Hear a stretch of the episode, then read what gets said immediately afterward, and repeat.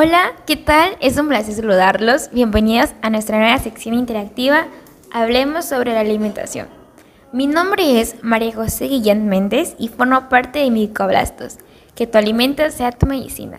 El día de hoy, en esta sección principalmente abordaremos noticias de relevancia sobre la alimentación. Como sabemos, el 16 de octubre es el Día Nacional de la Alimentación, que se conmemora desde, hace, desde, en, desde 1979. Es decir, hasta la fecha tenemos 41 años que lo seguimos celebrando. Esta celebración fue promovida por la Organización de las Naciones para la Agricultura y la Alimentación con el objetivo de disminuir el hambre en el mundo. Pero como sabemos en la actualidad vivimos tiempos de pandemias por el COVID-19 que podría aumentar el número de personas con hambre y elevar la cifra entre 83 y 123 millones. Por eso vamos a encontrar que gracias a las tecnologías que tenemos en el día de hoy, la producción sostenible y el incremento de los rendimientos en el sector agrícola se ha convertido en factores indispensables para asegurar el cultivo de más y mejores alimentos. Singenta, como una empresa líder en la innovación, tiene un rol en el desarrollo de este campo a través de la tecnología que contribuye a incrementar la disponibilidad de alimentos en una población creciente.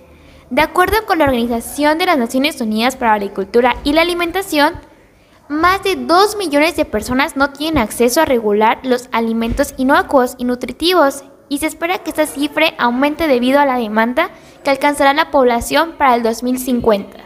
Como sabemos, ya no estamos tan lejos situación que contempla dentro de los Objetivos de Desarrollo Sostenible de la Organización de las Naciones Unidas. Ante ello, y como parte de la conmemoración del Día Mundial de la Alimentación, Singenta, empresa líder a nivel mundial en la tecnología para la agricultura, reconoce la importancia de promover alimentos a la población global y proporcionar soluciones que contribuyan a reducir el número de personas que cada noche se va a dormir con hambre. Javier Valdés, director general de Singenta para México y Latinoamérica del Norte, resaltó que la, responsabilidad del desarrollo tecnológico para proveer alimentos nutritivos e inocuos para el 2050 la población mundial será casi de 10 mil millones de personas y se requerirá aumentar entre el 60 y 70% la producción de los alimentos para lograrlo. Es necesario tecnificar nuestras áreas de agricultura, nuestra responsabilidad como empresa es contribuir a la seguridad alimentaria y asegurar que se produzca alimentos sanos y sostenibles para la población global. El principal objetivo es proporcionar tecnología a los agricultores que le permita satisfacer la demanda creciente mientras cuidan el medio ambiente. Singenta, a través del programa de Good Growth Plan, que consiste en desarrollar tecnología dirigida a incrementar el rendimiento de los cultivos, cuidando el medio ambiente, como el maíz, el tomate, papa, entre ellos. Además, impactar entre 14.1 millones de hectáreas del suelo para la agricultura y beneficiar la ayuda que, la diversidad florezca en 8.2 millones de hectáreas para cultivos.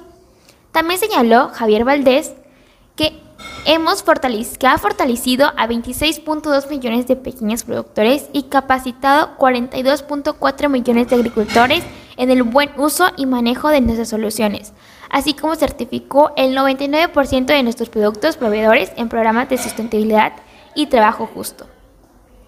A partir de este año, del 2020, para contribuir a la mitigación de los efectos de la pandemia y el cambio climático, inició la segunda edición de Good World Plan, bajo el lema Ayudando a los agricultores a enfrentar el cambio climático que se enfocará a acelerar la innovación para resolver situaciones relacionadas con el cambio climático, buscar la agricultura de carbono neutral y contribuir a la seguridad que Singenta trabaja para combatir las plagas y enfermedades que se dan en los cultivos. La tecnología que pone Singenta en manos del productor busca mayor rentabilidad, bajos costos de producción, combatir las plagas y enfermedades que amenazan a los cultivos. Necesitamos que la innovación de la tecnología para resolver los problemas de estos, de las plagas, enfermedades y malezas, con el fin de garantizar la producción de más y mejores alimentos. Es decir, ellos buscan una mayor eficiencia en la productividad del campo. Así dijo Javier Pérez. En otras noticias. Bueno, en otras noticias sabemos que el gobierno mexicano ha implementado unos etiquetados en los productos. Como sabemos, este nuevo etiquetado implementa unos sellos de advertencia sobre las calorías, sobre el azúcar, sobre las grasas saturadas, sobre las grasas trans, el sodio, que eso es muy, muy, muy, muy, pero muy dañino para nuestro cuerpo. Entonces, ¿cómo se leen esas etiquetas? Encontramos que las calorías es el exceso de cualquier forma que pueda almacenar como grasa corporal, ocasionando problemas para la salud. La porción de 100 gramos en sólido debe ser mayor o igual que 275 calorías. La porción de 100 mililitros de líquidos debe ser igual a 70 calorías que contengan más de 10 calorías en azúcares libres. El azúcar es el exceso que puede provocar caries, obesidad, enfermedades del corazón, hígado graso y resistencia a la insulina, diabetes tipo 2 y algunos tipos de cáncer y muerte prematura. Pero, ¿cuándo va a aportar el sello? Vamos a encontrar que el 10% de las calorías de la bebida o más provienen de los azúcares libres y se acentúan en las bebidas con menos de 10 calorías de azúcares libres.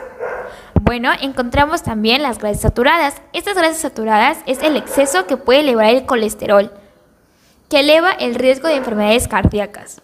¿Cuándo, vamos, ¿Cuándo van a aportar este sello? Es cuando el 10% de las calorías o más provengan de grasas saturadas. Las grasas trans es el tipo de grasa que aumenta los niveles de colesterol y reduce los niveles de colesterol bueno. Favorece el riesgo de desarrollar enfermedades cardíacas y diabetes tipo 2. ¿Cuándo van a aportar este sello?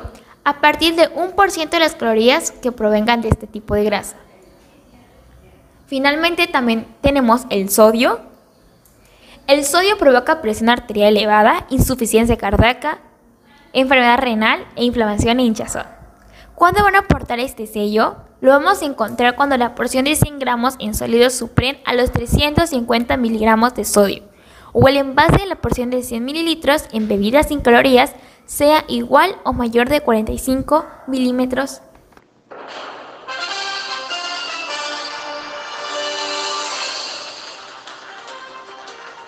Bueno, retomando el tema, vamos a encontrar que la pandemia ha agudizado los problemas de la alimentación a nivel global en materia de productividad y por riesgo del contagio, a lo que se suma el incremento de plagas, enfermedades que se ponen en riesgo la sanidad y evita el acceso de alimento a una mayor cantidad de personas.